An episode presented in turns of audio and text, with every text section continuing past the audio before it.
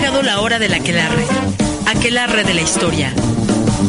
A través de FIP Radio. Historia, Cultura, borrachos, vagos arte. y pantomima son los elementos que se conjuntaron para crear este aquelarre de la historia. ¡Comenzamos!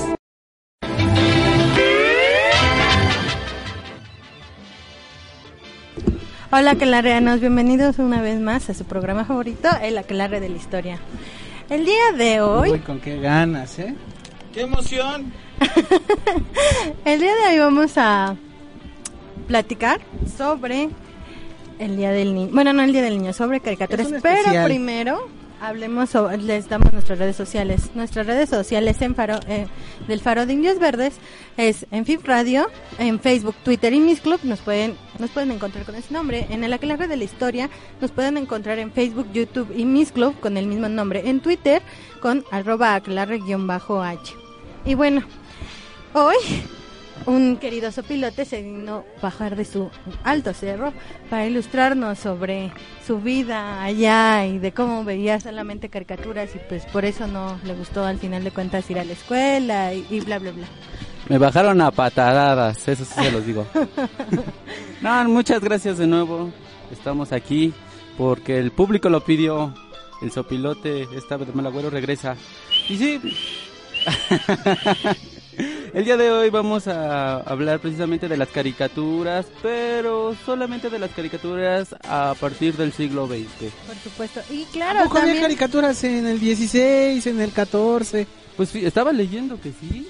No. ¿En qué canal salían? a ver, No, pero a ver. A ver, pero a ver. también está Híjole. con nosotros Celestino, Perdón. Miau y Parry. Él empezó, mamá. A propósito de esto de, de que es un especial de caricaturas por el Día del Niño, ¿ustedes saben aquí en México en qué década y en el gobierno de qué presidente se empezó a hacer la celebración del Día del Niño? Ay, con Tata Cárdenas. ¿no? Con Tata Cárdenas, uno de los ídolos del sopilote. Hal, ¡Ay! Hal. Esa Tata Cárdenas, me. Pero ¿y días qué? ¿Qué hacía para los niños? Se los daba a la iglesia para que los entretuviera. Está bien. Bueno, pero entonces es cosa como desde hace más o menos 70 años, un poco más, que aquí en México se celebra la fecha del Día del Niño. Aquí es el 30 de abril, mañana. ¿Tanto? Sí, Y el y hace como 27, 28 años nació un solecito, ¿no? ¿Ay, así le dices al sopilote? Qué guapo, solecito. Ok. Pero bueno, ¿de dónde empiezan las caricaturas? Bueno, en sí las caricaturas, la caricatura, sobre todo política, existe desde el, bueno, que yo recuerdo desde el siglo XIX, ¿no? Ya como dibujos animados, pues empieza... Animación. O animación, empieza a finales del siglo XIX, ¿no? Con... Emil Rino, con ajá. Reina. que se anticipa unos años a, a los hermanos Lumière. Ajá.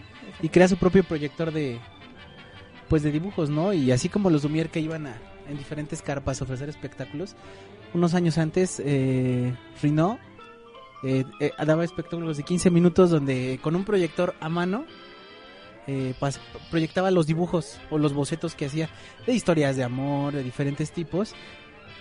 Y pues dicen que era muy cansado, ¿no? Estar ahí 15 minutos hoja por, va pasando las hojas rápidamente. Como si tuvieran tanto que hacer en esa época, no chingues, o sea, era entretenido. Para hablar esto del el dibujo animado, pues sí tenemos que referirnos de nuevo al cinematógrafo, a estos, a, a la proyección. Yo por lo que entiendo es que creo que mucho del dibujo animado o la caricatura pues sí va a estar, va a crecer, va, va a estar este ligado tanto al, a la historieta y al, a la forma de, proye- de, de de proyecciones, de este- del proyector de imágenes. Esto es lo que se va a jugar y con esto va- van, a cre- van a crecer. Hablabas igual, este, en el programa de cinematografía habíamos hablado que antes del, del cinematógrafo estaba el, el kinetoscopio, el, lo- los otros somos como el paraxinescopio, o sea, el escopio, copio, copio, como, como se llamen estas cosas. Y con esto se va a empezar a jugar, a experimentar. Es ahí como también comienzan a surgir este... ex- es- con estos experimentos surgen proyec- eh, las proyecciones y famosos filmes como el stop motion, que conocemos que también podríamos llamar que es caricatura, el hecho de hacer los muñecos de plastilina de barrio y fue al foto por foto estarlos irlos moviendo y creas esa secuencia. Y que actualmente eh, la, la productora que más logra hacer eso es, es Laika, ¿no? Que es la, la productora que va, que tiene más eh, filmes en, en ese sentido, que es Cubo, Caroline, eh, todo este tipo de, eh, de, de este de producciones de animaciones que son muy diferentes y que van un poco en contra, bueno, no es que vayan en contra, sino más bien dicho que dan un sentido diferente a lo que está haciendo eh, la animación de Disney, ¿no? Que, que se basa en Pixar y, y en su propia animación. En Claro. ¿no? Y bueno, ver, antes para comentar de y hablar de lo de Disney, a mí nada más me gustaría mencionar a unos dos primeros personajes principales de caricaturas que, que fueron con los que se empezó a hacer la más popularidad y a jalar a jalar público. Eh, uno de ellos es en el año de 1919, un pequeño felino, Félix, el gato. Félix, el gato. Se agarraba la panza. Claro, Que le valió gorro porque le vino el ratón y se lo comió, pero bueno. creado por Pat Sullivan y Otto Mesmer, por lo que tengo. Este personaje, pues obviamente fue famoso y adquirió fama en el cine mudo. Era de la casa de Paramount Pic- Pictures. Como habíamos dicho, en, Ameri- en Estados Unidos empezaban a estar estas casas de cine que trataban de, pues, vender, de, de hacer, este, ¿cómo decir? En el apogeo del cine.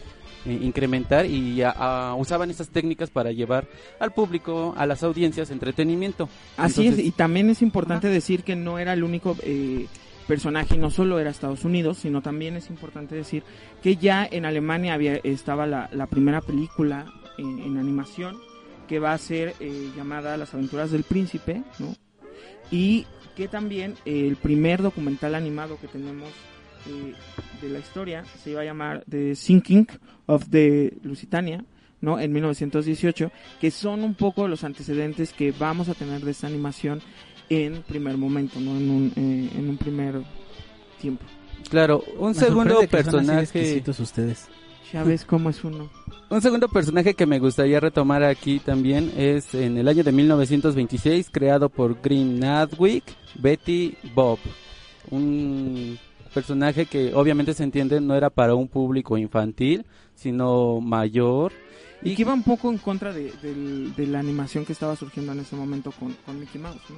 Claro Era que sí. muy, muy infantil, ¿no? Sí, sí, sí. Y yo siento que con estos pequeños este, amiguitos, como que empezaba a crecer, a llamar la atención al público, eh, ¿cómo decirlo? Este arte de la animación, del dibujo animado. Sí, Y que también ellos- hay que decir que, que dentro de estas animaciones que, que están surgiendo y que están saliendo también existe por ahí un Popeye, ¿no? Que también En los 30. eh, ajá, que también Claro. eh, eh, exaltaba un poco a los marinos de, de Estados Sí. Unidos y que también le, le está dando un trasfondo, ¿no? Bueno, pero en lo que, digamos, se relaciona propiamente al especial de este programa, pues precisamente creo que la pauta de, de, de- de- de- de los dibujos animados que estaban dirigidos más hacia el entretenimiento de los adultos o de un público en general, es ya hacia finales de los 20 los, y, y entrada a los 30 que empieza a generarse este mercado ya más dirigido hacia los niños. Claro, Y en este caso se marca prioritariamente con Walt Disney. Walt Disney y la Warner Brothers, que más adelante... Primero es, es Walt Disney, Ok, con Walt Mickey Disney. Mouse, el Pato Donald, Pluto. Goofy. Había antes otro que Goofy, pero le cambiaron el nombre, le hicieron el feo. ¿Cómo se llama? ¿Bosco? Bosco, ajá. ¿O el conejo Oswald? También. Que es el antecedente de, de Mickey Mouse, ¿no? Y bueno, eso es, eso es en los 30, ¿no? Empiezan como eh, peque- pe- pequeños eh, cortos, un minuto, dos minutos. Y que en eso, mi- ese- esos Sí. mismos Silly 30 empieza a ser la, la, las- la primera película, digamos, el primer largometraje que, que va a ser Blancanieves, ¿no? Que, que- y los siete enanos que, que va a ser de Walt Disney, ¿no? Que- y de no esto se empieza a generar hacia los 40, pues ya nuevas compañías que también empiezan a surgir para hacer dibujos animados, como fue el caso de la Warner Brothers. Claro. Este, Con Box Bunny, el Pato Lucas, Porky, las que le anteceden que son las fantasías animadas que se prolongaron hasta los 50, los 60. y hoy. Y bueno, desde ahí empieza como a marcarse la, la competencia en el mercado mundial de las caricaturas dirigidas a los niños, ¿no? Y nada más déjame darte un dato, es el 27 de julio de 1940 va a aparecer ya propiamente Box Bunny en un corto que se llama, perdón mi inglés, pero se llama A Will Heart. Y, eh, y aparece por primera vez con su enemigo número uno que es Elmer. eh. Elmer. Sí, conejo. Elmer Gruñón, Elmer Gruñón, y va a salir de su madriguera diciendo esta frase que va a volverse icónica. Ah. What's up, ¿Qué hay de nuevo? WhatsApp. Exacto. What's up, Doc? ¿Qué hay de nuevo, viejo? Pero bueno, ¿qué nos sigue, amigo Parry? Un pequeño comercial.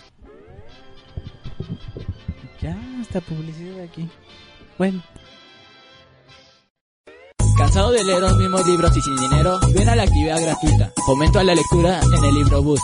Este 29 y 30 de abril a las 10 de la mañana. En Faro Indios Verdes, Avenida Huichilihui, número 51. Colonia Santa Isabel Tola, Delegación Gustavo Madero. Teléfono 5781-6900. Faro Indios Verdes, Secretaría de Cultura, Ciudad bueno. Ojalá fuera la publicidad así de rápida en todos lados, ¿no? Qué bonito. Pero bueno, empezamos a hablar de que ya hacia, la- sobre todo en la década de los 40, empieza como esta competencia entre los que han sido por muchos años los dos grandes de las caricaturas, la Warner Brothers y Walt Disney. ¿no? Igual, sí, había algo que aclarar. En todo lo que vemos, estas personas se conocían. Desde Walt Disney, hablo de Free Selling, Cook- Chuck Jones, todas estas personas se conocían porque eran trabajadores de, de Disney. Y, Y- obviamente se van a estar separando, va a haber una huelga, va a haber un problema de que tú te quedaste con los derechos de este enemigo, o yo voy a crear mi propia productora, etcétera Entonces era un círculo muy pequeño. Se llama capitalismo. Y se puede marcar como una diferencia, ¿no? Por lo menos durante esos primeros años, eh, con Walt Disney, siempre las caricaturas tenían como un aire todavía como de más de inocencia. Donde a un veces, valor, ¿no? Ten- Ajá. Promovía eso, una moralidad y un valor que... Una moral, sobre todo. ¿No? Que, que no... Que eso era como, como el sello de Disney, ¿no? Que lo vas a ver en El- estas primeras el animaciones, bien ¿no? triunfaba siempre sobre el mal. Siempre eso, ¿no? Un, un- había uno bueno y uno malo. Mientras que, como bien mencionabas, la primera vez que aparece Box Bunny eh, es para confrontarse con Elmer. Y pero es lo- él, y me- es- pero él, hay Y que mucho decirlo, antes, Elmer- Elmer porque no es un la creación del pato Lucas también fue como para quitar todo estereotipo de Mickey Mouse, de, del sujeto tranquilo que se mete en un dilema. Llega el pato Lucas y él sale como que no, yo soy aquí el loco, yo voy a poner la travesura y el dilema como Exactamente. Ir, en- ir en- un poco en contra, ¿no? Le- mientras que Disney manejaba esta moralidad de ponerte problemas de si te casabas o no, en el caso de Blancanieves, si no encontrabas a tu príncipe azul, ¿no? Esa idea frente a estos personajes como Box Bunny, el Medio Gruñón, el Pato Lucas, que apostaban como por una irreverencia, ¿no? Que, que, que- que, contrastaba mucho con lo que proponía el mismo Disney. Exactamente, el lo, lo que lo diferenciaba, creo yo, es que precisamente ya no son tan tan moralistas las las caricaturas de Warner Brothers, sino se vuelven más violentas. Críticas. Vemos golpes, explosiones. Ok. Hasta los personajes llegan a morirse y los ves transformarse en angelitos subiendo hacia el cielo, ¿no? Claro, claro. Pero- A mí lo que me llama la atención es, es, hablas de una moralidad, pero con esa moralidad de querer ver las cosas bien o mal, eh, podríamos decir que estamos seguros que las caricaturas en ese momento, al ser una nueva técnica de, de entretenimiento, este, estaban dirigidas a un público infantil, porque yo pensé más que se hablaba, se dirigían hacia este público adulto, de querer explicar más este la moral y que ellos mismos educaran, o sea, esta es- eh, había escenas como dices, veíamos este momentos en los que se morían las personas o que con los chistes había una escopeta, una pistola, ese tipo de cosas y que más adelante iban a ser censuradas esas escenas porque sabían que ya tenían a este público infantil que no podían demostrar ese tipo de violencia, que así se decía. Entonces, no sé qué piensan de eso. ¿Ustedes realmente creen? Yo creo eh, que las caricaturas funcionaban para los dos sentidos, tanto para los niños como para los adultos. Porque obviamente un niño no se sienta solo a ver la televisión, sino que muchas veces está acompañado de, de ello. Y muchas de estas caricaturas, sí, comúnmente las caricaturas de Disney, te vuelvo a repetir, tenían estos valores y era lo que pretendía. Recordemos un poco qué estaba pasando en los años 30, 40 con la llegada de Hitler, con la llegada de la Segunda Guerra Mundial, este tipo de cosas y tenías que educar de alguna manera al niño con estos valores que se eh, que, que estaban ahí, ¿no? Te vuelvo a repetir, Blancanieves, que era la buena ama de casa, la que cuidaba, la que protegía, ¿no? Y frente a, las otras caricaturas como Walt, eh, perdón, como Warner Bros, que iba muy con- contrastando con eso, pero que también apostaba por la idea de esa- exaltar los valores un poco mm, estadounidenses, ¿no? Si te, si te pones a pensar, Box Bunny termina siendo eso, ¿no? Box Bunny es el gringuito frente a todos los demás, porque si, como tú bien sabes, el- la mayoría de los Looney Tunes representan por lo menos a uno de los diferentes países que están alrededor, pero siempre Box Bunny termina ganando frente a los demás. Por eso ¿no? me caía tan bien Speedy González. Por... Sí, sombrerudo, enano. Oye, yo Pero en ese caso tú te parecerías como a su primo, el Lento Rodríguez, ¿no? Ay, mijo, la cucaracha. La cucaracha. En este sentido, creo que algo que se puede remarcar es, efe- es que efectivamente, si bien era como una forma de entretenimiento hecha para los niños, no quedaba exenta de cargas educativas y morales implícitas. En el caso de Walt Disney, como bien mencionas, las princesas. Pero por ejemplo, había ciertos roles bien definidos. Mickey tenía su pareja, Mimi. La pareja ideal, ¿no? Y el pato matrimonio. Donald tenía Daisy. a Daisy. Y si te y ah, yo recuerdo que en las caricaturas, como también en los en los cómics de, de, de- Walt Disney, siempre los personajes femeninos siempre era de estoy en casa esperando a que él llegue, le estoy es- preparando la comida, me voy a maquillar para él. El digamos se, seguía el rol la- del modelo la- familiar. Es que esa era la, la idea de la, de la mujer en esa época, ¿no? La mujer estaba en función de esperar al marido, de esperar a que hiciera las cosas y, y ella es muy linda, muy hacendosa y Pues es que así debe de ser, ¿no, mija? Ya me dejaron pensando si ese era Mickey, Mimi, Daisy y Donald. ¿Qué onda con Goofy o Tribilín? ¿quién sabe? Pues Goofy ven- vendría representando un poco pues, pues, la soltería, ¿no? El, el- El libertino. El desarrapado, el más sucio. y el que todo mundo le hacía el feito, ¿no? Y en el caso, por ejemplo, creo que también se marcaba mucho en las caricaturas de Disney, es el margen de un, de- un determinismo de tu comportamiento a partir de tu clase social. En este caso, por ejemplo, siempre se representaba a los malos como lobos, pero no nada más eran lobos así, sino eh, tenían ciertos rasgos, eran pobres y por lo tanto al ser pobres se dedicaban a estafar, se dedicaban a robar. Y entonces llegaba el pato Donald, sus sobrinos o Mickey y ellos digamos que en su nivel pues entre clase mediero, que era pues el ideal de la el, el ideal social norteamericano de la época, pues eran los que resolvían el problema, el que siempre salía como como el vencedor, ¿no? Sí, y que también lo podemos ver no solo en en eh, las caricaturas, sino también, por ejemplo, en las mismas películas, ¿no? Que también se va a trasladar este tipo de cosas donde eh, tenemos a una, eh, los aristogatos, por ejemplo, Los que, que, que el, que el mayordomo es un pobre y que quiere la herencia, pero lo- los buenos valores están en la clase alta, ¿no? En que son buenos, que les que le dejan la herencia, que cuidan a los animalitos y por el otro lado el pobre es el que roba, Y el, el- que el que estafa. Y el contraste ahí se marca en Warner Brothers cuando el pobre es como el desertor, el que fue algún soldado retirado que se puso a la guerra y que de alguna forma eh, se marca, ma- ahí, ahí como que se, se nota un poco más la polarización, ¿no? Eh, es más común ver en, en, en la Warner Brothers la bandera de Estados Unidos, Box Bunny saludándola o el Pato Lucas y pues esa oposición como a decir está existiendo la guerra y los malos están en Alemania, los nazis. El pato Donald se enfrentó a Hitler, y, eh, pero el pato Lucas lo hizo de una forma todavía más violenta. Muy satírica, ¿no? Entonces, pues sí, siempre, siempre es interesante como ver esa, esa carga eh, moralizadora, educativa, eh, que, que va implícita en los dibujos animados y que pues de alguna forma se ha prolongado a lo largo de los años, bueno, no sé, la vaca y el pollito salía un rojo muy joto, ¿no? Que a mí me divertía mucho. Sí, que hay, que hay que decir que pasado ya el tiempo, obviamente empezaron a surgir nuevas caricaturas, empezaron a, surgir diferentes elementos. Quizá eh, el que suena más eh, o lo que nos llama más la atención es Hanna Barbera, que va a ser en 1957 y que es la que tiene una, un- una, una cantidad de caricaturas enormes, los supersónicos, los picapiedras, correcto, Scooby-Doo, Pedro. ¿no? Pero que son caricaturas que hay que decirlo, caricaturas que ya apostaban por otro tipo de cosas, que si bien es cierto que iban o se terminaron enfocando a, a los niños, tenían temas muy adultos, tenían temas que no estaban del todo... Ya se hablaba de la pobreza, ya se hablaba del desempleo, de la infidelidad. Don Gato, ¿quién es, no? Don Gato es un vago que no quiere trabajar. Y la pandilla, dedica- o sea, Es un nini, o sea que panza, así de fácil y de sencillo. ¿Qué pasa, don gato?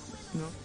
Eh, o por ejemplo lo- los picapiedras que nos Oye, empiezan a hablar de o sea quién era Pablo no Pablo era un hombre que no podía tener hijos simple y sencillamente y que por eso tiene que adoptar uno para poder hacer eh, para poder sobrevivir no o frente a esto que también contrastaba un poco cómo Pedro se aprovechaba del pobre de Pablo para eh, para que él hiciera casi todo el trabajo y el otro pobre pues, pues, Pero incluso los supersónicos, ¿no? Ya están mostrando Ah, sí. eh, el ideal que tienen los estadounidenses en un futuro. De la posguerra, safari. ¿no? Eso es Sí, bien sí, interesante, o sea, porque también las caricaturas Sí. pueden reflejar esa parte, ¿no? Eh, El, el ideal que tiene una sociedad hacia el futuro. Entonces también Y en donde continúa además la explotación laboral. Por, ¿Cómo se llama? No. ¿Robotina? No, el jefe de... El señor es Júpiter. no es No, es ¿no? Saturno, También Júpiter. ahí se está mostrando Ajá. roles de exacto, género. Exactamente, los roles de género que siguen permaneciendo dentro de esta sociedad y de este cambio, ¿no? Y bueno, que es interesante retomar todo esto, sobre todo porque muchos tienden a pensar que a partir de finales de los ochentas, con la genera- con la aparición del sitcom norteamericano, ya empiezan a estas caricaturas irreverentes y demás, ¿no?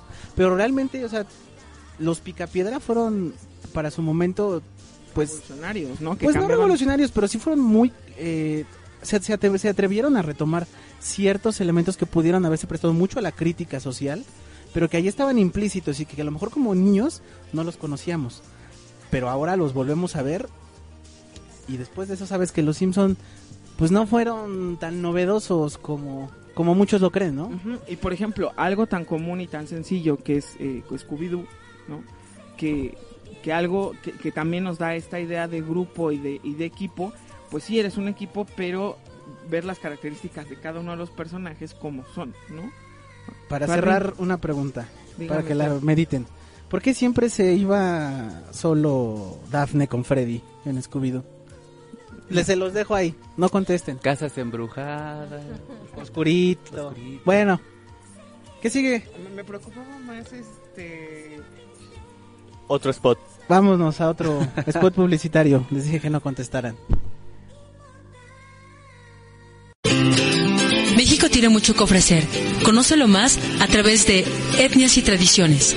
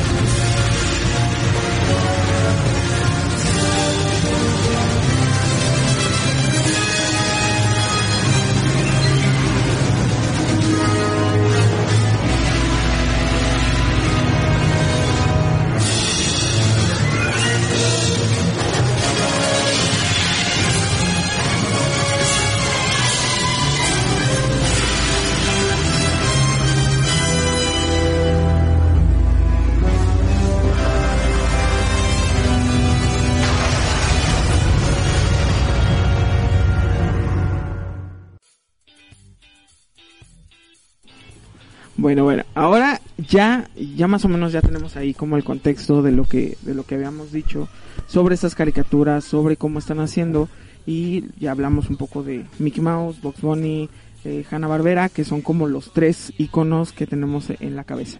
Pero ahora la, vamos a hacer este bloque tratando de relacionarnos cómo fue las caricaturas que nosotros vimos en los años 90 y cómo funcionó en nuestra vida común y corriente sin tanta eh, bola, ¿no? En mi caso, yo puse Batman. Eh, ¿Por qué Batman? Bueno, datos básicos y, y- y simples. Batman duró de 1992 a 1925. Digo, 95. ¡Ah, caray! Perdón, no, chingan. Del 92 al 95 ganó dos, dos Emmy. eh, es eh, eh, sobre todo lo que se le reconoce a esta caricatura es ser muy apegada a lo que se está diciendo a los cómics, hacer un Batman mucho más oscuro, un poco siguiendo la idea de Tim Burton, que él era como el representante de las películas, también un poco alejándose y rompiendo a ese Batman de los 60 que también había estado El que bailaba. exacto eh, y que había sido permanente en los este en los mismos cómics también un poco separándose de la idea de eh, hacer un Batman tan chusco sino hacer un poco un Batman más serio y más oscuro no también es importante decir que este Batman tiene muchos elementos de crítica hacia cómo se está haciendo la sociedad de ese momento, ¿no? Eh, eh, la mafia y este tipo de cosas y cómo Batman representa, como siempre ha representado en las caricaturas estadounidenses, eh, el ideal del norteamericano, ¿no? El que protege, bla, bla, bla, ese tipo de cosas que, que ya saben, ¿no? Creo que esos son los datos básicos. Bueno, también aquí vamos a tener ya un poco más claro cómo es el guasón y va a surgir, ¿cómo se llama la sabrosa que salía en Escuadrón Suicida? Harley Quinn Harley Quinn. que van a ser dentro de la caricatura, como la conocemos, van a ser dentro de la caricatura y después se va a seguir explotando ya para los cómics. Al revés, ¿no? Un poco de lo que habíamos estado viendo con, con, con lo demás de Batman. Ahora, ¿qué? Ah, sí, que cómo me relaciono yo con, con Batman. ¿Por qué escogí Batman? Bueno, yo siempre he tenido como tres caricaturas, como las que más me gustan, que son Caballeros del Zodiaco, Dragon Ball y obviamente Batman. ¿no? Yo lo hacía de Barney. No, pues no, Barney, Barney me tocó al final ya cuando dejé, cuando tenía 10 años, ¿no? Bueno, síguele contando. Ah, bueno. Eh, ¿Por qué Batman? Bueno, simple y sencillamente, para mí estas tres caricaturas era como mi premio si hacía la tarea. ¿no? O sea, así de simple y sencillo. ¿no? Si hacía la tarea, me, pues me dejaban ver los tres. Si Oye, no- entonces te perdiste muchos capítulos, ¿no? No. Yo sí hacía la tarea, no sé como tú, eh, Celestino Vago. Era todo diferente. ¿no? ¿Tú qué crees que era como tú? No, pues no, no todos nacimos... Bueno, ya me ca- me callo. ¿Qué? Ah, bueno, sí. Entonces, esa era la manera en que, en que yo me relacionaba. Pero más allá de eso, sobre todo a mí lo que me, lo que me gustaba de Batman era precisamente algo muy estúpido y muy, muy tonto. Pero eh, yo siempre jugué con muñecos más que con carros y ese tipo de cosas que eran como las cosas básicas de los niños. Yo los carros me servían para una sola cosa, era para aventarlos eh, a los otros muñecos. Entonces, por eso terminaban sin cabeza, sin patas, sin manos. Y precisamente Batman me gustaba por eso, ¿no? Batman me permitía ver estas luchas que te imaginabas en, en- idiotamente en, la cabeza y, que tú querías eh, reproducirlas con tus muñecos. Entonces ver Batman me permitía eso, ¿no? Me, permitía acercarme a eso. Obviamente ese Batman de los noventas es un Batman demasiado oscuro que ya cuando lo pones, cuando te pones a pensar no era nada bonito y no tenía nada de valores tan, tan lindos, ¿no? Sino que Batman era un cabrón y que se madreaba a todos. Pero eh, esa era un poco la, la idea, ¿no? De, de cómo me relacionaba yo con, con, Batman y bueno, no solo con Batman, sino con todas estas caricaturas. Precisamente por eso, ¿no? Porque me gustan mucho las caricaturas de, de madrazos y de golpes. Por eso amaba a Dragon Ball Z, a los Caballeros del Zodiaco y compañía, los supercampeones que, que siempre esperé que terminara un capítulo y nunca llegaba al otro lado de la cancha, pero no importa, o sea, nunca pude, ¿no? Por más que me lo chuté todos los capítulos que salieron en el 7. Bueno, pero creo que algo que hay que resaltar de en el caso de Batman, o al menos yo lo aprecio así, es que a diferencia eh, de otros superhéroes que se trepaban, que volaban, que lo que sea, pues tenía un lado muy humano, ¿no? Era, un, era el único Era un superhéroe. niño traumado, o sea, para O sea, empezar. precisamente. O sea, era un era, el único, era el único superhéroe al que de verdad podías verle expresiones de miedo. Expresiones de miedo, pero pues duda. lo resolvía con, tenía varo, pues, Era detective, Yo tenía varo, o sea, o sea, tenía varo. pues, superataque. Fajos de dinero. no, pero es que es por eso que nunca se toma en cuenta que sea el capitán de la Liga de la Justicia. Ese lo va a tomar eh, Superman, porque Superman sí termina teniendo mucho más valores que, o sea, acercarse un poco más a la ideología. O sea, lo vuelvo a repetir, a la ideología estadounidense. Y Batman, pues no, Batman era un traumado, ¿entiendes? Era un traumado. Era no- humano. Ay, humano, Pero Bueno, bueno, rompa su momento de infancia que lo hizo pensar que Era Batman, bueno, X. Pero no, más, más allá de que era humano, a mí lo que me, me gustaba, o el ideal que creo que trataban de, de meternos en la cabeza un poco de Batman, era el ideal de justicia, ¿no? Que a pesar de todo lo que había vivido el pobre ser humano, tenía un ideal de justicia y que lo que iba a hacer no era para que se uniera al lado de los villanos, sino que iba a ser eso lo que lo empujaba para defender a su ciudad, para defender su trato y todo ese tipo de cosas. ¿no? Ese es el ideal de Batman. Bueno. bueno, pues vamos al bloque que sigue. Los guardianes del universo al triunfar el mal, sin dudarlo salen a combatir por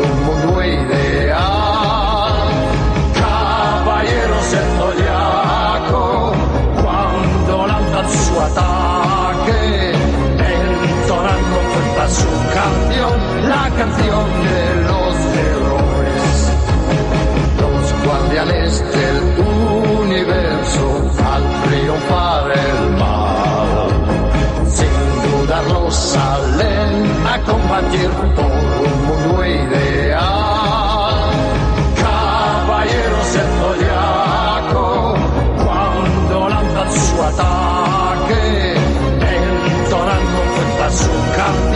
La canción de los héroes. Caballeros del Zodiaco, contra las fuerzas demoníacas, guardan siempre en su corazón coraje para vencer.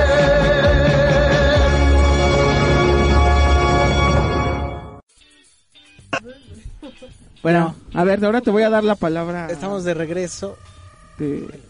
Te voy a. Y eso que acabamos de escuchar es uno de los openings más épicos, Es el más épico. El más bueno, después de Dragon Ball Z, ¿no? Pero, aunque era con un acento de allá de España. pero era épico. Los Caballeros del Zodiaco. Creación eso y de, la pielecita así de ya va a empezar, ya va a empezar. creación de Masami Kurumada a mediados de la década de los 80, primero como un manga y posteriormente como un anime. Eh, era bien interesante porque, bueno, al menos en mi caso fue como de las... O fue una caricatura que me empezó como a acercar a la curiosidad de... ¿Están llorando? ¡Espérense! De las que me empezó a acercar como la curiosidad de, de buscar qué leer, ¿no? Porque su relación con las... con la mitología griega. Es lo único que lee el señor, no lee nada más, ajá. Y en este caso, gracias a, a- a, digamos, esa caricatura, ahí me compraron... do- hay, hay- hay dos libritos de mitología griega que creo que todos los niños tenían. Creo que no sé si exista todavía esa editorial, la de Selector. Y tenía sus libritos, dos, lib- dos libritos de mitología griega ilustrada. Y pues a partir de, de- de que vi eso, pues yo pedí esos libros y fue como empezar a acercarme un poco a la lectura. Y que, y Pero que- pa- y que hay que decir que no solo son lo- los griegos, ¿no? Que, que en las siguientes temporadas abarcarán otro tipo Sí, de... se mete con la mitología Nórdica. nórdica Y con la de Poseidón, ¿no? Bueno, Que también a final de cuentas es- griega, ¿no? y se y de repente to- retomaba elementos pues de algunas otras eh.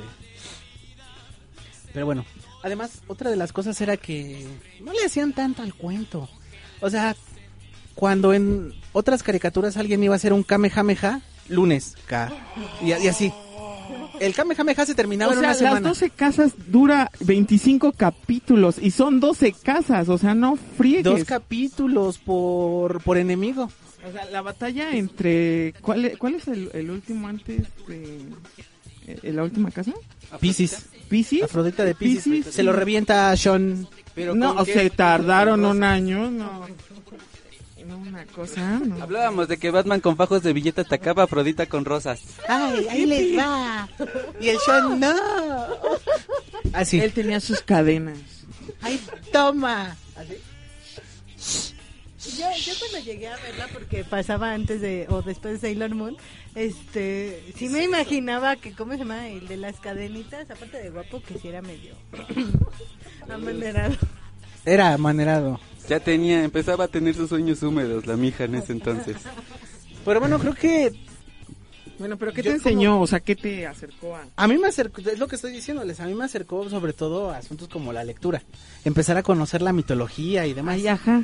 Claro que el momento más épico es quizá un día, porque yo me levantaba todos los di- los fines de semana a las 7 para ver Caritele, el Carisaurio. No, yo no veía Chabelo, yo veía Caritele. Ser sinceros, bueno, yo tampoco soy de, cha- de tanto Chabelo. Yo, me, yo me acuerdo más de Caritele. Pues qué ojetes, cuates. ¿Qué es Caritele?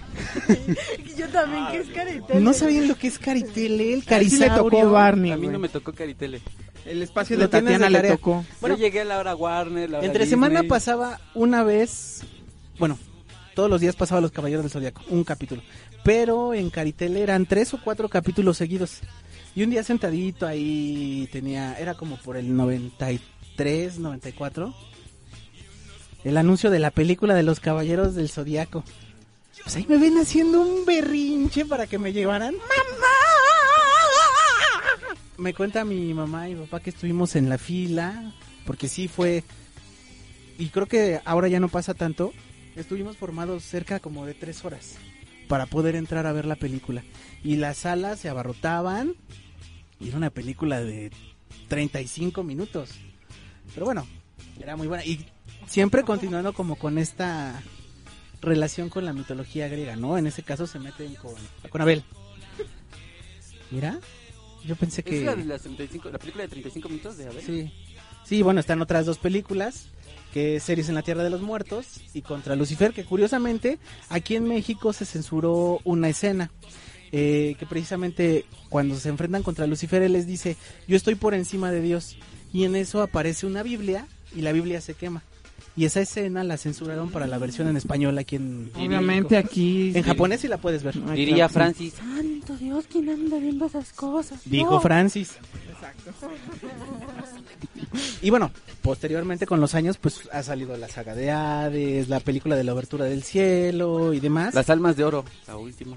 Pero ya esa ya no nos gustó a nadie. A mí sí. Y ya se acaba de Ah, anunciar la, la- que la, la saga de Zeus. Ya, por fin. Ya por fin va a salir próximamente, a ver qué tal. Si no está tan mal como la anterior, bueno, ya podemos dar gracias, ¿no? Bueno, pero ya hablamos de la caricatura más importante de los noventas. Ah, bueno, antes, antes de que antes Claro de que, que digas, no. es importante decir que aquí el valor que, que predominaba dentro de la caricatura era el trabajo en equipo, ¿no? Ajá, la fraternidad, la... los amigos, ¿no? Eh, un poco no eh, la idea de, de que los amigos termina siendo un poco Iki, la Seiya, familia, Shiru, ¿no? Ryoga. O sea, la unión familiar no empezó con Toreto en Rápido y Furioso. No. No, Ah, ni con ¿cómo se llamaba esta serie estadounidense Friends? No, No te metas con ellos. no. no. ¿no? Nadie y, ve eso. y también hay que hablar de, de algo que tú conoces muy bien, de quedarte en la banca y ese tipo de cosas, con Sella y compañía, ¿no? Entonces también son valores que fuiste aprendiendo y aprendiste muy bien. tu Saori, Celestino? ¿Eh? Con, con, con el siguiente opening. Sí. Vamos a ver. ¿Cuál es?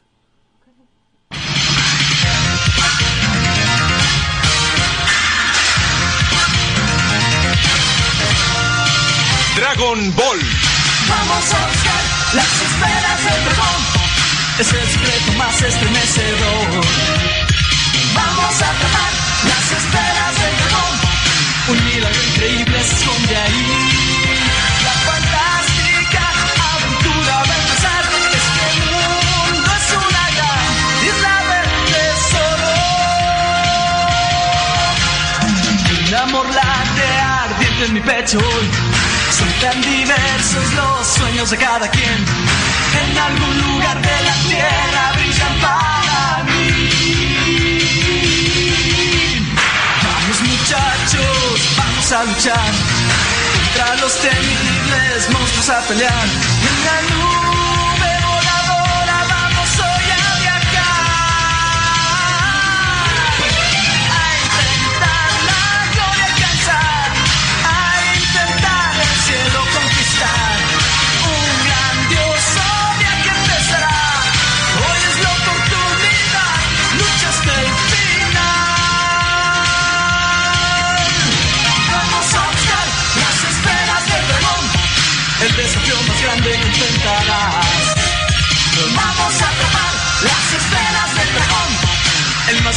tesoro se esconde ahí.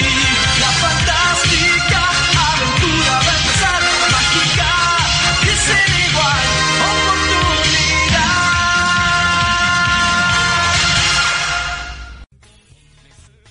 ¿Quién era tu Bulma, Sopilote? Ya, ya, ya, ya, véate, ya empezamos.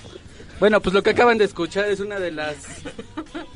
Lo que acaban de escuchar es una de las también grandes, grandes, grandes canciones de los años 90.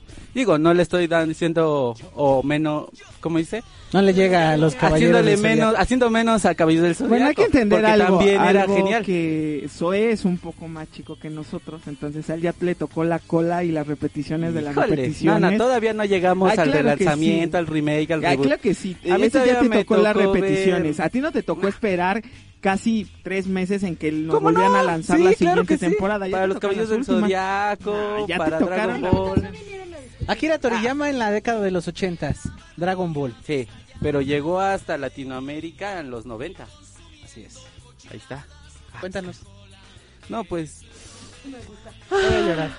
sí voy a chillar porque la verdad es que esta es una de las que- que caricaturas que marcaron mucho mi infancia. No, a ver, pues qué les puedo decir. Dragon Ball a- eh, sumado con puede ser este los Caballeros del Zodiaco, que también fue una de las grandes caricaturas. Me inspiraron mucho a empezar a dibujar, porque yo veía las caricaturas, esas caricaturas, y siempre me gustaba ver cómo era la animación.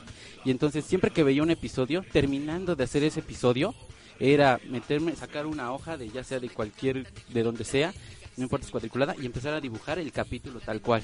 Y empezaba a buscar, ah, en ese entonces nada más eran bolitas y palitos conmigo.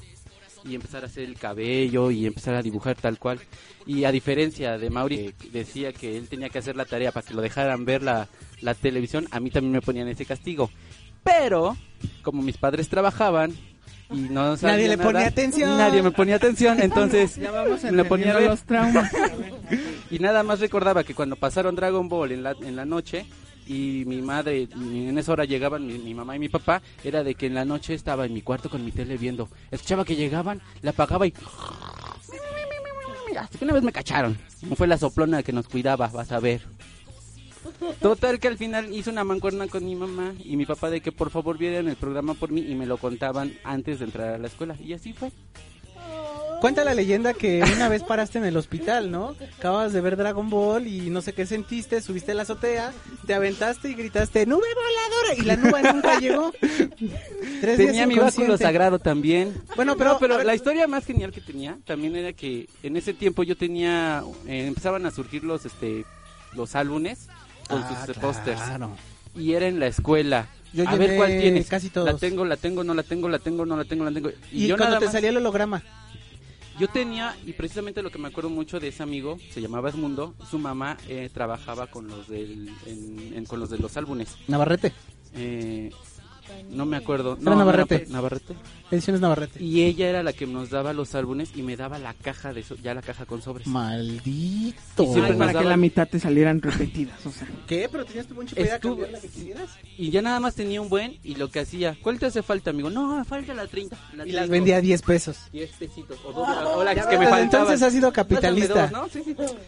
Pero bueno, Dragon Ball en. Antes, an- antes de que se acabe el segmento de Dragon Ball, yo quiero pensar en el momento más épico de Dragon Ball. Dígase, Dragon Ball, Dragon Ball Z, Dragon Ball GT. No, no, El no. momento más el- épico Cada quien tiene- es cuando conoce a Arale.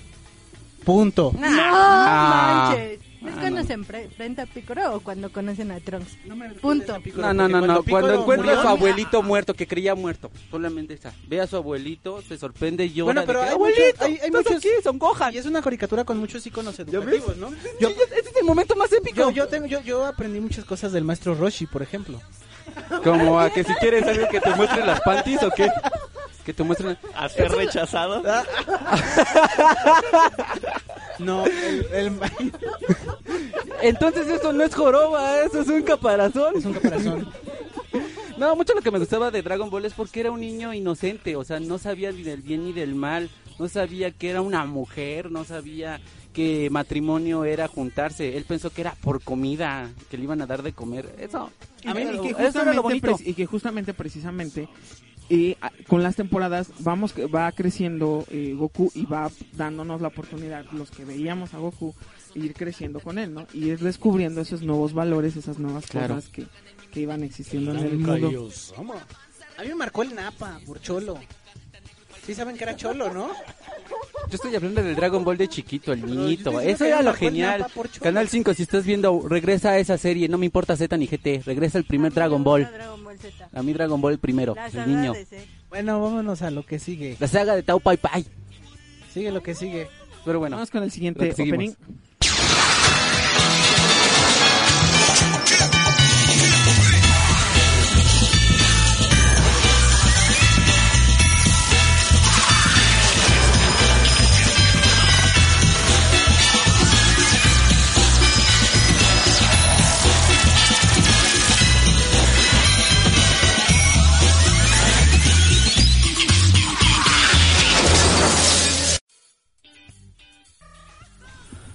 Bueno, ya estamos de vuelta. Yo elegí de canción Futurama. Esta ¿Canción? Pues sí, es canción. Ah, Pues moderna, pero... y elegí para hablar Futurama, ¿no? Eh, si bien esta esta caricatura no era tan pequeña, yo creo ya iba en la secundaria. Ya andaba con. Manuela. Ya tenía sus peleas en la Coliseo. Eh, bueno, Futurama es una serie que cuenta con 140 episodios. Eh, se comenzó a transmitir en marzo de 1999 y el último episodio eh, fue en septiembre de 2013. Aunque algunos fans tenemos esperanza de que vuelva a regresar porque varias veces cancelaron. Ojalá la- no. Con más juegos de azar y mujerzuelas, ¿no? sí. ¡Ah! Eh, bueno, a mí me. Bueno, Futurama cuenta la historia de Fry, que era un repartidor de pizza que sufre un accidente en las vísperas de fin de año de 1909 y termina congelado, ¿no? Despierta mil años después, ya en la víspera del cuarto milenio, y pues lo que sucede es que consigue nuevamente un trabajo de repartidor, pero ahora interplanetario. Y con su tío. Ah, no, con su sobrino. So- sobrino. Que, que exactamente es propiedad de su único descendiente. Eh, y pues ya la serie lo que hace es relatar ¿no? las aventuras que va teniendo ¿no? ¡Oh, Chimín! Bueno, y a mí lo que me llama la atención es exactamente todas las posibilidades que te da la serie. Al ya no estar limitado solo a los niños, permite hablar ya sea sobre cambio climático, sobre la corrupción en el gobierno de Estados Unidos, sobre sobre sexo. Sí, sobre una amor. constante. Bueno, eso lo aprendimos con Ranma. Además. sí. Y entonces a mí es lo que se me hace interesante también de este tipo de caricaturas. Que te da la posibilidad de ver otra parte que existe también dentro de las personas, ¿no? Que si lo llegan a hacer algunos, alguna de estas caricaturas que ya han mencionado, pero no lo hacen de manera tan profunda en algunos momentos, ¿no? Por ejemplo, a mí me gusta mucho el capítulo en que Fry vuelve a encontrar a su perro. Ah, me rompió el corazón. Ya, te ganaste. Te cierra el caso. Ya, vámonos. Ese capítulo habla principalmente de la amistad. No tiene que ser necesariamente una amistad humana, sino la que puedes crear incluso con un animalito, ¿no? Y eso es lo que hace en el capítulo.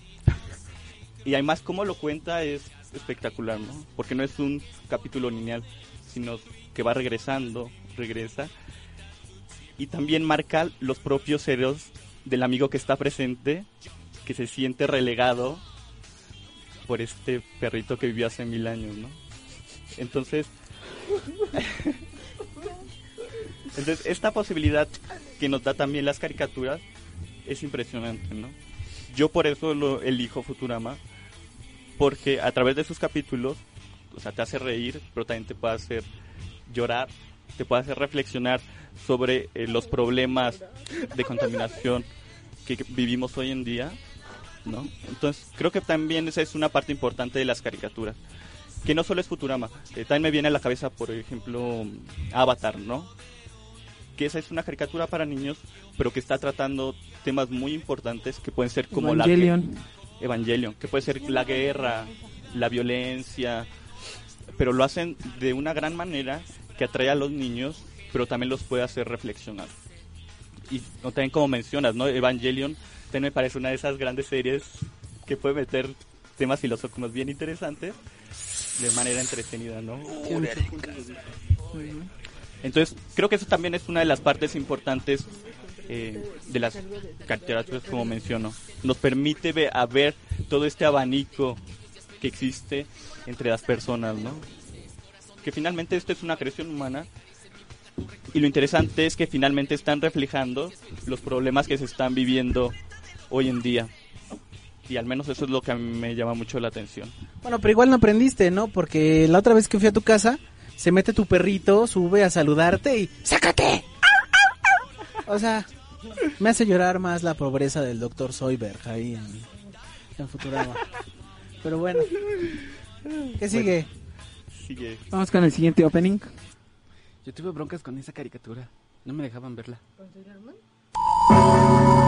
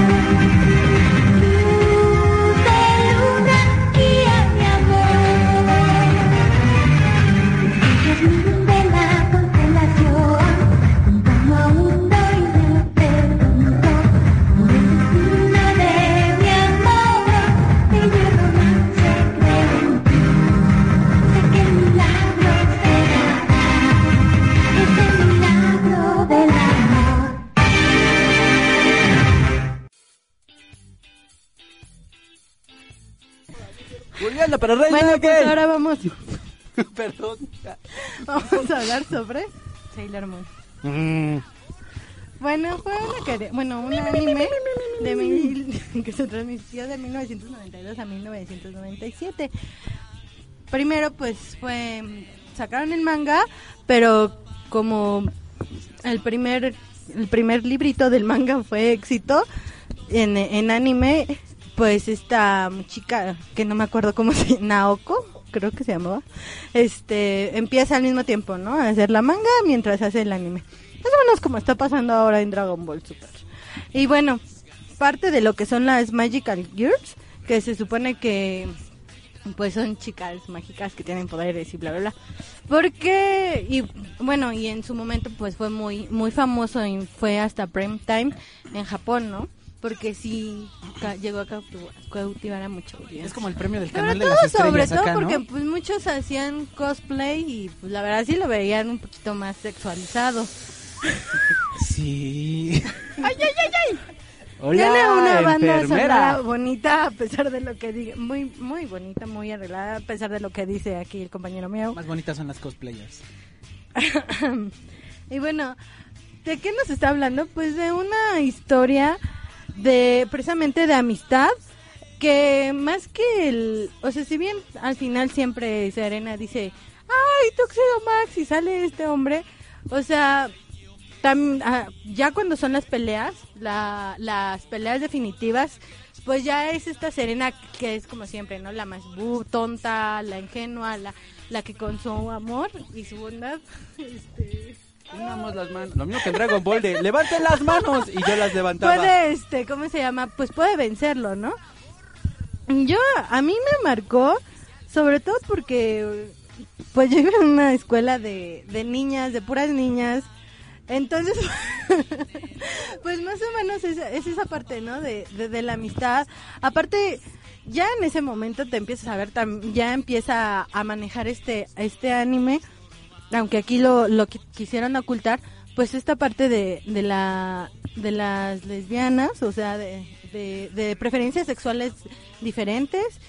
Y pues, pues eso es interesante, ¿no? Sobre todo, bueno, nos da cuenta de cómo en Japón siempre han querido, pues, bueno, siempre han manejado este tipo de, de ideas. Este, Más libre de Sí, un poquito Y que, y que también hay que decir un poco que va también a la idea de poner un poco a la mujer con cierto poder Exacto. que en Estados Unidos tenían a su mujer maravilla pero acá pues obviamente empieza un poco a, a Ah, hacer en ese sentido ¿no? A, sí, a, a Serena y todo eso. Y era bonita. y bueno, a mí la parte que más, precisamente la parte que más a varios nos, a varias chicas, a mi, a mi prima con la que veía eso en el canal Ya 7, sí, cuando estábamos comiendo, era este, pues es la, la primera pelea que, que precisamente se mueren, mueren todas, la dejan a ella y dice, bueno, y también se- el chico este, el Tuxedo Max, se vuelve malo, lo mata y dice, bueno, si para hacerlo, tengo que, lo hago para salvar la humanidad.